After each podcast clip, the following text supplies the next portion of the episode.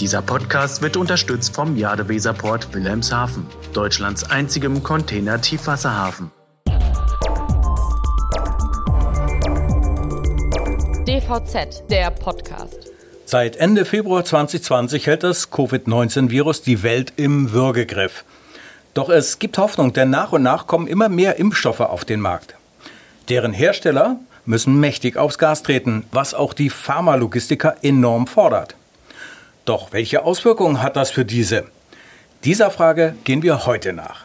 Mein Name ist Sven Benür, ich befasse mich im Team der DVZ unter anderem mit speziellen Logistikthemen und ich begrüße hier im Studio Thomas Schleife, den geschäftsführenden Gesellschafter des Pharmalogistikers Transco Berlin Brandenburg. Unser Thema heute Pharmalogistik. Die neue Goldgrube? Hallo, Herr Schleife. Herzlich willkommen. Guten Tag, Herr Benür. Herr Schleife, wollen wir gleich mal ins kalte Wasser springen? Ähm, denn von jeher gilt ja die Pharmalogistik als äh, die anspruchsvollste Disziplin der Transportwirtschaft. Der Aufwand ist groß, aber die Margen sind natürlich auch interessant. Na jetzt in Corona-Zeiten scheint das Geschäft noch mal einen Riesenschub bekommen zu haben. Wie muss man sich denn Ihren Tagesablauf zurzeit vorstellen? Interessante Frage. Klingt zwar profan, aber ist wirklich interessant, denn äh, zuerst muss man mal als Spediteur heutzutage mehr Nachrichten hören. Denn es kann Behinderung geben. Jetzt kommt zum Beispiel der Winter dazu, das hat ja Auswirkungen. Ähm, es gab Grenzschließungen, Diskussionen über Grenzschließungen, heute gerade wieder gehört, dass Bayern überlegt, die Grenzen nach Tschechien und Österreich zu schließen. Was bedeutet das für, den, für die Transportwirtschaft und und und. Das muss man alles im Blick irgendwo haben, natürlich. Ne? Das andere Thema, das nächste Thema ist, dass es eben ganz andere äh, Formen der Kommunikation gibt, die nicht neu sind, die aber in der Dimension gar nicht so Standard waren, so äh, Kommunikationsformen über Teams und Skype. Da muss man sich erstmal dran gewöhnen. Man braucht die technischen Voraussetzungen dafür. Man muss es lernen. Auch das ist wirklich ein Lernprozess, der stattfindet. Äh, wir spüren mehr Unsicherheit und Klärungsbedarf bei unseren Kunden, besonders im internationalen Geschäft, Langstrecken. Wie sind die Grenzverhältnisse? Wie sind die äh, äh, Verhältnisse, Beziehung zu Corona? Was braucht man? Und, und, und, und, und. Das heißt, auch da wieder Kommunikation mit den Mitarbeitern, mit den Partnern, mit Behörden zum Teil, wo wir Anfragen stellen, um dann eben auch die Kunden entsprechend zu informieren. Das heißt, der Informationsbedarf ist viel breiter geworden und es muss schneller gehen. Also die Geschwindigkeit hat ungeheuer zugenommen. Das hat auch durch Corona einen großen Schub erfahren. Und dann ist natürlich der, denke mal, spürbarste Veränderungsprozess bei uns im Arbeitsprozess zu sehen. Wir haben äh, die Firmen, äh, die, die Mitarbeiter geteilt. Also wir haben eine Truppe, die im Büro ist, permanent, und eine, die im Homeoffice ist, dass wenn irgendetwas vorfällt, wenn Corona Einzug halten sollte, was sich keiner wünscht, dann äh, könnten wir im Prinzip durchtauschen und sichern auch die Arbeitsfähigkeit. Das, was wir gemerkt haben und was für uns ein großer Vorteil ist, wenn halt eine Mannschaft wie unsere viele Jahre zusammenarbeitet, zusammenarbeitet, dann hat man ein eingespieltes Team und das ist dann wie im Fußball. Man kennt sozusagen die Laufwege, man weiß, wo derjenige den Pass hinschlägt, mhm. wie er denkt, wen er äh, ansprechen würde und da zahlt sich's aus. Ähm, was auch wichtig ist und was wir auch spüren, Corona erfordert ein ganz besonderes Maß an Disziplin und Zuverlässigkeit. Und äh, nur unter diesen Voraussetzungen ist es möglich, erfolgreich zu arbeiten, Kundenbedingungen zu erfüllen, erfolgreichen Job zu machen und diese Situation entsprechend zu meistern. Naja, nun gibt es natürlich jetzt nicht nur die rein organisatorischen Fragen, es gibt ja auch äh, tatsächlich dann äh, Zeiten, in denen jemand ausfällt, krankheitsbedingt, in diesem Fall durch Corona, äh, eine Zwangspause einlegen muss. Und ähm, da sind Sie ja selber auch betroffen gewesen. Sie hatten Covid-19. Ähm, ja, wie, wie geht es Ihnen denn eigentlich jetzt erstmal so? Also grundsätzlich aus meiner Erfahrung muss ich sagen, diese Krankheit ist kein Spaß. Äh, das ist mir sehr wichtig, A, in meiner eigenen Erkenntnis, aber auch fürs Umfeld. Ähm, denn es gibt ja genügend Diskussionen und Themen, wo das in Frage gestellt wird oder vielleicht sogar noch mehr in Abrede gestellt wird. Ähm, diese Erkrankung für mich war kein Spaß. Ich musste zwar nicht ins Krankenhaus, also ich hatte mit der Lunge Gott sei Dank Glück, sagen wir es mal so, aber ähm, ich hatte schon 14 Tage sehr zu kämpfen, Fieber, Schwäche, der bekannte Geschmacks- und Geruchsverlust war gegeben und ich merke teilweise heute noch die Belastung. Also ich bin noch nicht wieder bei meiner vollen Belastungsgrenze, habe eine gewisse Müdigkeit in mir und sehe, dass man das sehr, sehr ernst nehmen muss und kann auch jedem empfehlen, dass man es ernst nimmt. Ähm, anderes Thema daraus abgeleitet ist auch, dass man sich bewusst sein sollte, welche Vorbildfunktion man auch hat im, im Leben, bevor man Covid bekommt. Also die Leute gucken schon, die Mitarbeiter gucken schon und Kollegen, wie man mit damit umgeht. Wir haben auch sehr viele Maßnahmen immer wieder äh, neu definiert, justiert. Beziehungsweise auch wenn man Covid hatte, kann man ja nicht so tun, als ist jetzt alles vorbei. Man kann ja noch übertragen. Mhm. Also insofern ist es schon wichtig, auch zu zeigen, dass man es ernst nimmt und sich auch entsprechend verhält.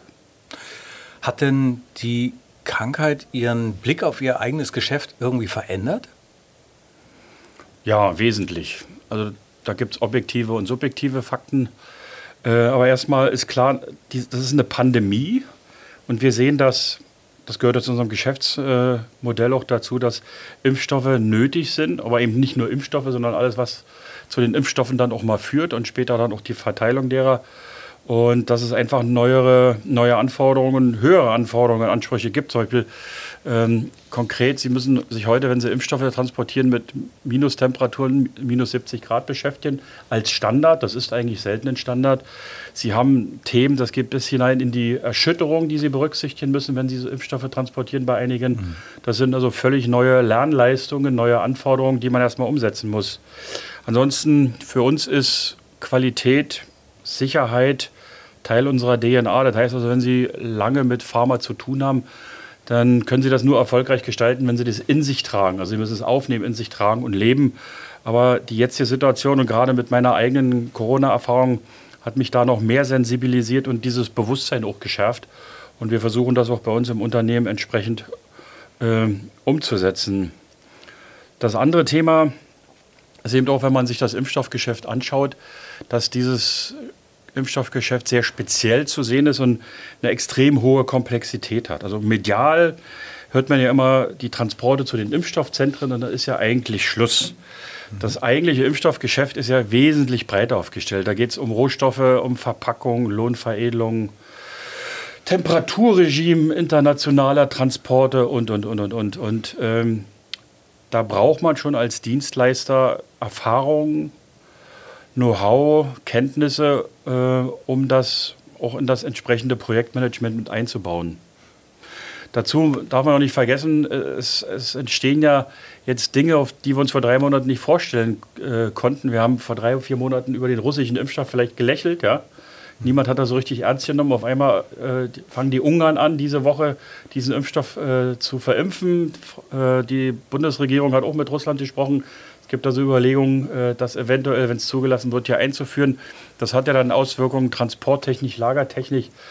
Ähm, das sind also völlig neue Dinge. Ich gehe davon aus, dass auch der chinesische Impfstoff kommen wird. Äh, das wird eine spannende Kiste. Wie kommt er rein? Wie ist er zu handeln? Und, und, und. Also alles neue Dinge. Und vielleicht als letztes dazu gesagt, äh, was mir bewusst geworden ist, was wir erleben, Impfstofftransporte, das Handling im Pharmabereich von Impfstoffen ist eigentlich fast ein neuer Aufgabenbereich geworden.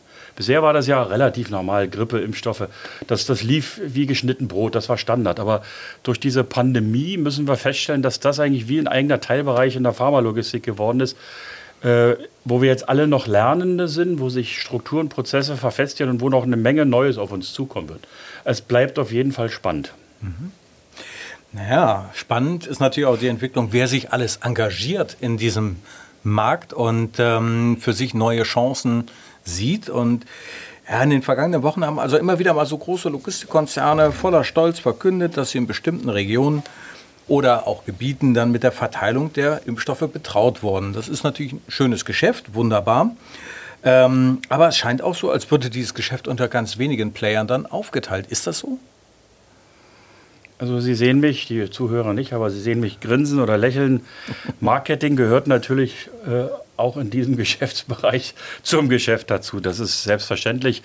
Sicherlich die großen Player ähm, werden im Bereich der Koordination größerer Mengen gefragt sein. Das können auch nur diese großen Player, wenn es um die Luftfracht geht oder um die Entsorgung von großen äh, Herstellerbetrieben, wie es jetzt eben in, in Belgien für die Versorgung zum Teil in Europa ist. Also da sind die prädestiniert dafür. Wenn es dann aber in die praktische Umsetzung geht, denke ich mal, ist es erforderlich, dass auch viele andere mitspielen und dabei sind. Und das ist in der Praxis so. Nehmen Sie mal zum Beispiel die Distribution in Deutschland. Das ist ein regionales Thema, also die Distribution von Impfstoffen. Und da sind in erster Linie die regionalen Player dabei. Das ist auch völlig logisch. Die sitzen vor Ort, die haben die Lagerkapazitäten und oder auch den Fuhrpark. Ähm, aber es gibt eben darüber hinaus noch, noch wesentlich mehr Tätigkeiten, die erforderlich sind, um überhaupt diesen Impfstoff herzustellen, um ihn zu lagern und um ihn entsprechend zu verteilen. Und da sind sehr viele gefragt und da sind auch sehr viele drin. Also ich kann nur von uns ausgehen. Ähm, wir haben überraschenderweise sehr schnell sehr viele Anfragen gekriegt zu entsprechenden Konzepten, die aber teilweise jetzt schon bis 22, 23 gehen, wo also Produktionstätigkeiten angefragt werden. Nehmen Sie mal hier äh, Dessau die Kollegen, ähm, die haben äh, die Anfrage, das soll 22 beginnen, Impfstoff dann entsprechend herzustellen, abzufüllen, auszuliefern. Aber das wird wesentlich breiter sein, als, als man sich das vorstellt. Und das können nicht nur wenige, sondern hier sind eigentlich sehr viel gefragt. Und vielleicht ein letzter Satz dazu. Wir haben im letzten Jahr sehr viel mit äh, klinischen Studien zu tun gehabt, also im Vorfeld der Entwicklung dieser Prozesse. Ähm, das hat ja mal einen sehr großen Vorlauf. In diesem speziellen Fall ging das ja alles wesentlich schneller. Ich werte das nicht negativ, sondern ich werte das positiv. Also man kann auch in diesem Bereich wesentlich schneller und konzentrierter arbeiten und entscheiden. Ja. Das ist so eine Lehre, denke ich mal, auch für die Zukunft, neue Impfstoffe zum Beispiel zuzulassen oder neue Medikamente. Und äh, auf Grundlage dieser Erfahrung, die wir dort gesammelt haben, waren wir in der Lage, sehr schnell diese neuen Konzepte und auch jetzt die ersten Transportaufträge, die wir haben, abzuwickeln mhm. für Impfstoffe. Also es scheint tatsächlich so, dass unsere Eingangsfragestellung Pharmalogistik, die neue Goldgrube, schon irgendwo ähm, tatsächlich gegeben ist. Ähm, aber lassen Sie uns mal den Fokus ein bisschen größer ziehen. Also es ist ja klar, die Pharmaindustrie hat natürlich auch ihre, ihre Produktion weltweit verteilt. Ähm, selbstverständlich, wo kann man etwas günstiger produzieren, äh, wo hat man günstigere Arbeitskräfte, aber trotzdem eine hohe Qualität. Ähm, das Ganze ist nachvollziehbar, aber der erste Lockdown im vergangenen Jahr, der hat ja deutlich gemacht, dass diese globalen Lieferketten nicht unbedingt übermäßig robust sind. Und angesichts der weltweiten Arbeitsteilung, da kann also, wenn ein bisschen Sand in das Wirtschaftsgetriebe in Land A kommt, das Ganze die Produktion in ganz anderen Ländern äh, auch zum Erliegen bringen. Und ähm, ja, klar, da bleibt natürlich die Frage, glauben Sie, dass dieses Thema Globalisierung neu gedacht werden muss? Ein klares Ja und hinten ran gesetzt ein unbedingt Ausrufezeichen. Äh, das betrifft aber jetzt nicht nur das Thema Impfstoff, was wir sehr stark gestrichen haben, gestrichen haben, sondern das betrifft eigentlich die gesamte Pharmawelt von der Entwicklung über die Produktion, die Lagerung, großes Ausrufezeichen, vielleicht kommen wir noch dazu, bis hin zum Transport. In Deutschland und Europa, was wir hören, auch aus den Gesprächen mit Kunden und den Rahmenbereichen, sind da sehr viele Überlegungen schon im Gange. Durch die Lockdown-Situation ist natürlich manches zum Erliegen gekommen oder geht nur äh, eingeschränkt vonstatten, aber da bewegt sich sehr, sehr viel. Ich denke mal, gerade für uns Europäer ist die jetzige Situation auch eine, eine Chance, sich als Europa neu zu erfinden in diesem Bereich. Also Egoismen vielleicht stärker zur Seite zu schieben und statt über eine Globalisierung, zum Beispiel in Europa, über eine Europä Europäisierung zu sprechen. Mhm. Also den Begriff gibt es vielleicht nicht, aber das ist mir dabei eingefallen, um europäische Interessen, wir haben ja nun fast 550 Millionen Einwohner, das ist ja schon eine Größenordnung, auch in dieser Frage äh, abzudecken. Anders sehe ich das in China zum Beispiel und das zeigt auch für mich, da gibt es unterschiedliche Herangehensweisen in diesem Thema. Während wir als Europäer, denke ich, eher regionalisieren, während die Chinesen ihre Globalisierung verstärkt fortsetzen. Da gab es vielleicht jetzt eine kleine Delle, geht nicht ganz so, äh, wie sie es vorgestellt haben, aber ich bin absolut sicher, dass die, sobald es möglich ist, die Kollegen aus China mit höchstem Tempo, und da denke ich nicht nur an die Seidenstraße, aber auch ähm, ihre Globalisierungsvorstellungen äh, versuchen weiter durchzusetzen. Mhm. Ähm, ein Thema ist natürlich, grundsätzlich wird die Globalisierung weitergehen. Das, das ist nicht aufzuhalten. Mhm. Ähm, aber es ist, und Ihre Frage geht ja auch dahin, nicht der einzige Weg. Also ich denke, es wird sich hier in verschiedene Richtungen entwickeln. Aber wer denkt, dass die Globalisierung vorbei ist, der ist da völlig auf dem Holzweg und äh, wird auch die Zeit verschlafen. Mhm. Ja, das war das Stichwort, Herr Schleifer. Sie haben von Europäisierung gesprochen und ähm, brechen wir das doch einfach mal auf die Kundenbranche runter, auf die Pharmaindustrie. Manche Arzneimittel können einfach nicht hergestellt werden, weil äh, oder konnten nicht hergestellt werden, weil Vorprodukte und Rohstoffe nicht mehr geliefert wurden. Ähm, aber natürlich gibt es auch eine gewisse Wahrscheinlichkeit, dass die pharmazeutische Industrie wieder mehr Produktionsstätten näher an die Absatzmärkte holt. Vor allen Dingen dann für die Medikamente, die wirklich dringend notwendig sind. Ähm, wenn, wir, wenn wir mal diese Prämisse betrachten, was würde denn das für Ihr Geschäft bedeuten? Würden sich dann das Auftragsvolumen äh, verdoppeln, verdreifachen, vervierfachen? Ähm, ich würde es erst mal grundsätzlich angehen. Also bei Ihrer Frage sehe ich eigentlich zwei Ebenen. Die erste Ebene ist die Pharmaindustrie selbst. Also was wir erleben, ist, dass die Pharmaindustrie hier schon unterwegs ist, nennen wir es so, und sich bemüht, Lösungen zu finden, auch Produktion wieder näher an die Märkte ranzuholen. Also in Deutschland zum Beispiel, indem ähm, Firmen Lohnveredelungen für die Hersteller übernehmen, auch in kleineren Slots, um schneller verfügbar zu sein und, und, und, und. Wir sehen es auch, was so Plan, Planungsmaßnahmen für äh, Produktionskapazitäten betrifft, dass alte Anlagen wieder, ich sag mal, ausgemottet werden. Ähm, gerade im Impfstoffbereich ist das zu sehen, aber das wird auch Auswirkungen haben auf die Pharmaindustrie, sodass also hier sich wieder einiges entwickelt, aber nicht mit der Grund, äh, grundsätzlichen Richtung, dass alles wieder zurückgeholt wird. Davon ist nicht auszugehen. Auf jeden Fall gibt es eine Entwicklung nach vorne. Wobei man berücksichtigen muss, wenn Sie in der Pharmaindustrie Standortentscheidungen für Produktion und Lagerlogistik treffen, sind die natürlich wesentlich langfristiger im Vorlauf, als es in anderen Bereichen ist, weil sie haben halt das Thema mit äh, der Einhaltung der Gesetzgebung, behördliche Genehmigung und, und, und. Das dauert halt und es ist kostenintensiv. Die zweite Ebene ist die Politik. Und das wird ja auch schon diskutiert. Ich nenne es mal Reservehaltung. Man kennt ja sowas noch mhm. aus der Zeit vor, äh, aus dem Eisernen Vorhang von 89. Im Osten hieß es Staatsreserve, im Westen hieß das Reservehaltung. Äh, das wird diskutiert. Ähm, und das lässt sich ja nur beantworten, wenn dann die Politik auch bereit ist, willens und in der Lage zu investieren, weil das kostet ja Geld.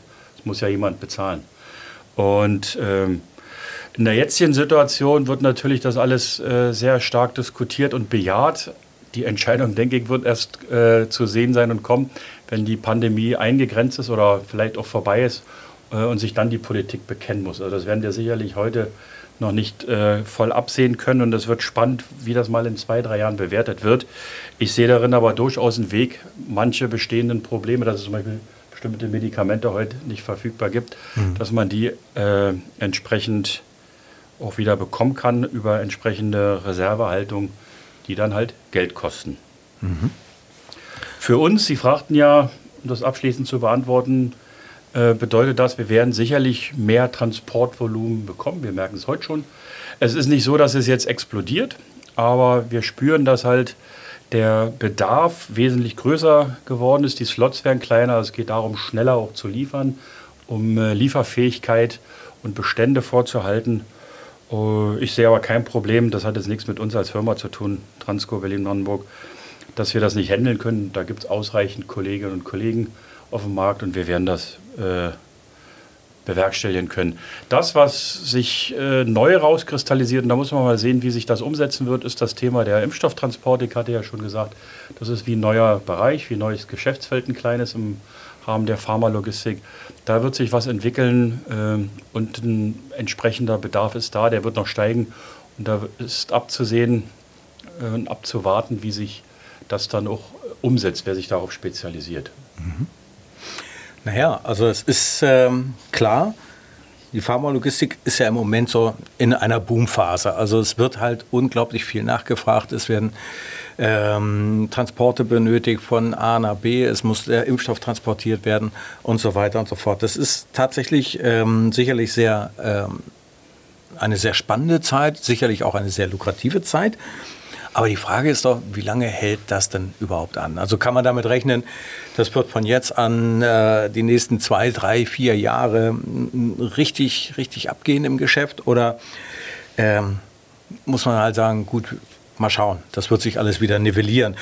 Und wenn dieser Boom anhält, Sie haben zwar gesagt, naja, man findet ja genügend Leute dafür, aber äh, Pharmalogistik ist halt äh, schon ein anspruchsvolles Gebiet.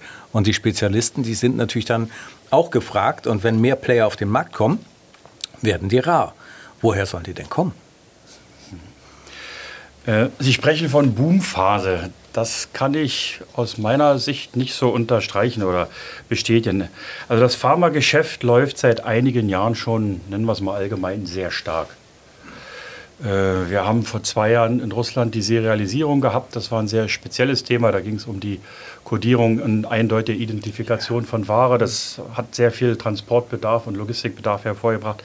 Wir hatten letztes Jahr Corona. Also das ist äh, ein Prozess, der also schon einige Jahre anhält. Wir sind nicht böse darüber natürlich. Mhm. Und wir haben uns entsprechend wie alle anderen Kolleginnen und Kollegen darauf eingerichtet. Äh, wenn man sich aber mal den Gesamtzusammenhang äh, anguckt, was, was die Basis für die Geschäftsentwicklung ist, äh, sieht man ja in die Welt hineingeschaut, ähm, dass da ein sehr großes Potenzial ist. Also diese, dieses Pharmageschäft wird ja stark getrieben durch die Internationalisierung überhaupt. Wir haben ja über Globalisierung oder selbst wenn es Europäisierung gesprochen, da ist also eine Menge zu bewegen. Wir haben natürlich durch, die, durch den Anstieg der Welt, Weltbevölkerung auch einen wachsenden Bedarf im äh, Bereich der Versorgung mit pharmazeutischen Produkten, auch wenn das natürlich sehr unterschiedlich in den Regionen ist. Das hat ja auch mhm. was mit äh, verfügbarem Kapital und äh, Gesundheitssystem und und und zu tun.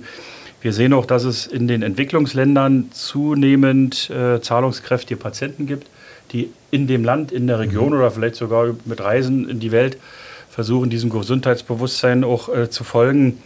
Wir haben ein allgemein wachsendes Gesundheitsbewusstsein der Menschen, besonders in den hochentwickelten Ländern, in verschiedensten Bereichen. Das erzeugt dann Bedarf. Und wir spüren also auch die zunehmende Outsourcing-Bereitschaft der Pharmaindustrie, gerade im Lagerlogistikbereich. Das war bis vor 10, 15 Jahren nicht so. Und äh, das gibt ja der ganzen Sache auch einen Schub. Mhm der eigentliche Boom, wenn wir mal hier das Wort nehmen wollen, ich weiß ja, dass Presseleute gerne so ein bisschen zuspitzen, ne? äh, um, um das auch interessant zu machen und zu provozieren, das ist auch erforderlich, denke ich. Ähm, den eigentlichen Boom haben wir erlebt jetzt durch die Corona-Pandemie und der war relativ kurz, wenn ich das mal nach hinten reflektiere. Also wir haben Grenzschließungen gehabt, ja, es gab auch teilweise wirklich einen Zusammenbruch der Lieferketten, wir haben es erlebt, da ging gar nichts mehr. Ähm, das war aber ein relativ kurzer Zeitraum und die Transportwirtschaft hat eigentlich sehr schnell gezeigt, dass sie in der Lage ist, das auch wieder aufzufangen. Also das ist auch ein Positivum, daraus sollte man lernen für die Zukunft. Dass es also nicht so ist, dass wenn da mal irgendwas zusammenbricht, dass die, das Transport- und Logistikgewerbe das nicht handeln kann. Also mhm. da sind wir viel besser, nicht nur in Deutschland, äh, sondern in ganz Europa aufgestellt, als man das vielleicht glauben mag. Ansonsten denke ich, hat die Pharmaindustrie als ja der Hauptbeteiligte und Hauptlieferant für, für das, was die Menschen brauchen, um Leben zu verlängern, um gesund zu bleiben, Leben zu erhalten, äh, gelernt und die Auswirkungen auch für sich auf die Supply Chain übernommen und verstanden ähm, und das Bewusstsein auch geschärft, weil sich sofort gezeigt hat, was, was es bedeutet, wenn eben nicht mehr geliefert werden kann. Ähm, und die Pharmaindustrie aus meiner Sicht setzt heute ganz verstärkt auf drei wesentliche Begriffe. Und die Begriffe sind ja Inhalte, das ist Qualität, Sicherheit und Schnelligkeit. Also wir haben bisher immer primär über Qualität und Sicherheit gesprochen, aber die Schnelligkeit hat nochmal eine besondere Bedeutung bekommen und damit natürlich auch jetzt wieder die Bedeutung der Supply Chain, denn wenn irgendwo ein Medikament nicht verfügbar ist, haben wir ja ein Problem. Und wir sehen es ja in der Diskussion um die Impfstoffe. Das ist ja eine vielschichtige Frage. Da geht es um, hat man die richtigen Mengen zum richtigen Preis eingekauft? Aber kriegt man so schnell genug irgendwo in die Impfzentren und von dort dann wieder kann es verimpft werden? Also da hat mhm. Zeit natürlich auch äh, eine wesentliche Bedeutung. Liefersicherheit ist heute eine wesentliche Größe, eine noch wesentlichere Größe in der Pharmalogistik für die Pharmaindustrie und überhaupt für uns Menschen. Weil was nutzt es, etwas zu haben, was es dann aber zum Schluss nicht gibt? Das sehen wir ja bei den, bei den Impfstoffen. Nun haben wir ja gesehen, also ähm, in der Pandemie hat sich ja vieles bewegt in Ihrem Bereich, also in Ihrem Geschäftsbereich. Ähm, welche Lehren können wir denn da daraus ziehen, so für die Zukunft? Niemand weiß, ob es vielleicht nochmal, vielleicht morgen, in einem Monat, in zwei Jahren eine nächste Pandemiewelle gibt. Und das Wichtigste ist eigentlich die Erfahrungen, die wir jetzt machen. Und ich denke, wir haben noch viel mehr Erfahrung vor uns, als wir schon überhaupt gesammelt haben, die auch entsprechend auch zu vermerken und die einzuarbeiten in unsere Prozesse, damit wir entsprechend vorbereitet sind. Und das fängt eben an, die Supply Chain offen zu lassen, das heißt Grenzen offen zu lassen, äh, Equipment fahren zu lassen, die Fahrer auch äh, zu unterstützen, weil die machen ja einen sehr wichtigen Job, bis dahin, dass auch äh, im Zusammenspiel zwischen Pharmaindustrie und den Dienstleistern genau abgestimmt und gespielt wird, was am besten notwendig ist, um das in der Qualität, in der Sicherheit, in der entsprechenden Schnelligkeit auch zu realisieren. Das ist unsere Aufgabe, die vor uns steht. Mhm. Naja, abschließend noch eine Frage. Ich muss aber ein bisschen pieken. Ähm, wir haben ja zum Thema äh, Boom oder Nicht-Boom schon gesprochen und ähm, Sie erinnern sich unsere Anfangsthese war ja, ist Pharmalogistik die neue Goldgrube oder nicht? Was sagen Sie denn dazu? Ja, wie gesagt, der Journalist muss immer ein bisschen pieken, das gehört ja dazu das ist das Salz in der Suppe. Nun besteht ja die, diese Wortgruppe aus zwei Substantiven, Gold und Grube. Ja, sicherlich, Gold ist was Schönes, es aber hat auch einen schwankenden Wert. Man muss auch daran denken, man kann es nicht essen. Aber wir sprechen über Symbolik. Und Grube äh, kann natürlich sehr gefährlich sein. Und ich denke, sehr viele sind auch schon Gruben gefallen, und, weil sie gedacht haben, da ist vielleicht Gold drin. Ähm, der Hintergrund ist ja, wo, worauf Sie abzielen, was auch unsere Erfahrung ist. Pharmalogistik ist ein wichtiger Bereich, aber er ist sehr kostenintensiv. Sie müssen sehr viel Geld in die Hand nehmen. Sie müssen innovationsbereit sein, Sie müssen investitionsbereit sein. Und wenn Sie das machen, ist es natürlich auch normal, denke ich, dass es ein entsprechendes Ergebnis gibt, um diese äh, Investitionsbereitschaft zu honorieren. Ich würde es nicht Goldgrube nennen, ich würde es als interessante Möglichkeit nennen. Ich selber bin kein Freund von Goldgruben und von Goldgräbern, sondern ich halte mich lieber an die reale Arbeit und an die realen Themen. Und dann freut man sich, wenn natürlich hinten raus ein vernünftiges Ergebnis rauskommt. Ja, das ist ein wunderbares Schlusswort. Damit sind wir auch am Ende unseres Podcasts angekommen. Ich glaube, wir haben alle Aspekte äh, der Pharmalogistik in Pandemiezeiten, äh, der Impfstofflogistik ähm, schon mal beleuchtet. Herzlichen Dank dafür. Und äh, letztendlich kann ich nur sagen, bleiben Sie gesund, bleiben Sie uns erhalten, liefern Sie uns Impfstoffe und äh, ja, dann wird das alles wieder. Herzlichen Dank. Vielen Dank, lassen Sie uns gesund bleiben. Dieser Podcast wurde unterstützt vom Jadeweserport Wilhelmshaven, Deutschlands einzigem Container-Tiefwasserhafen.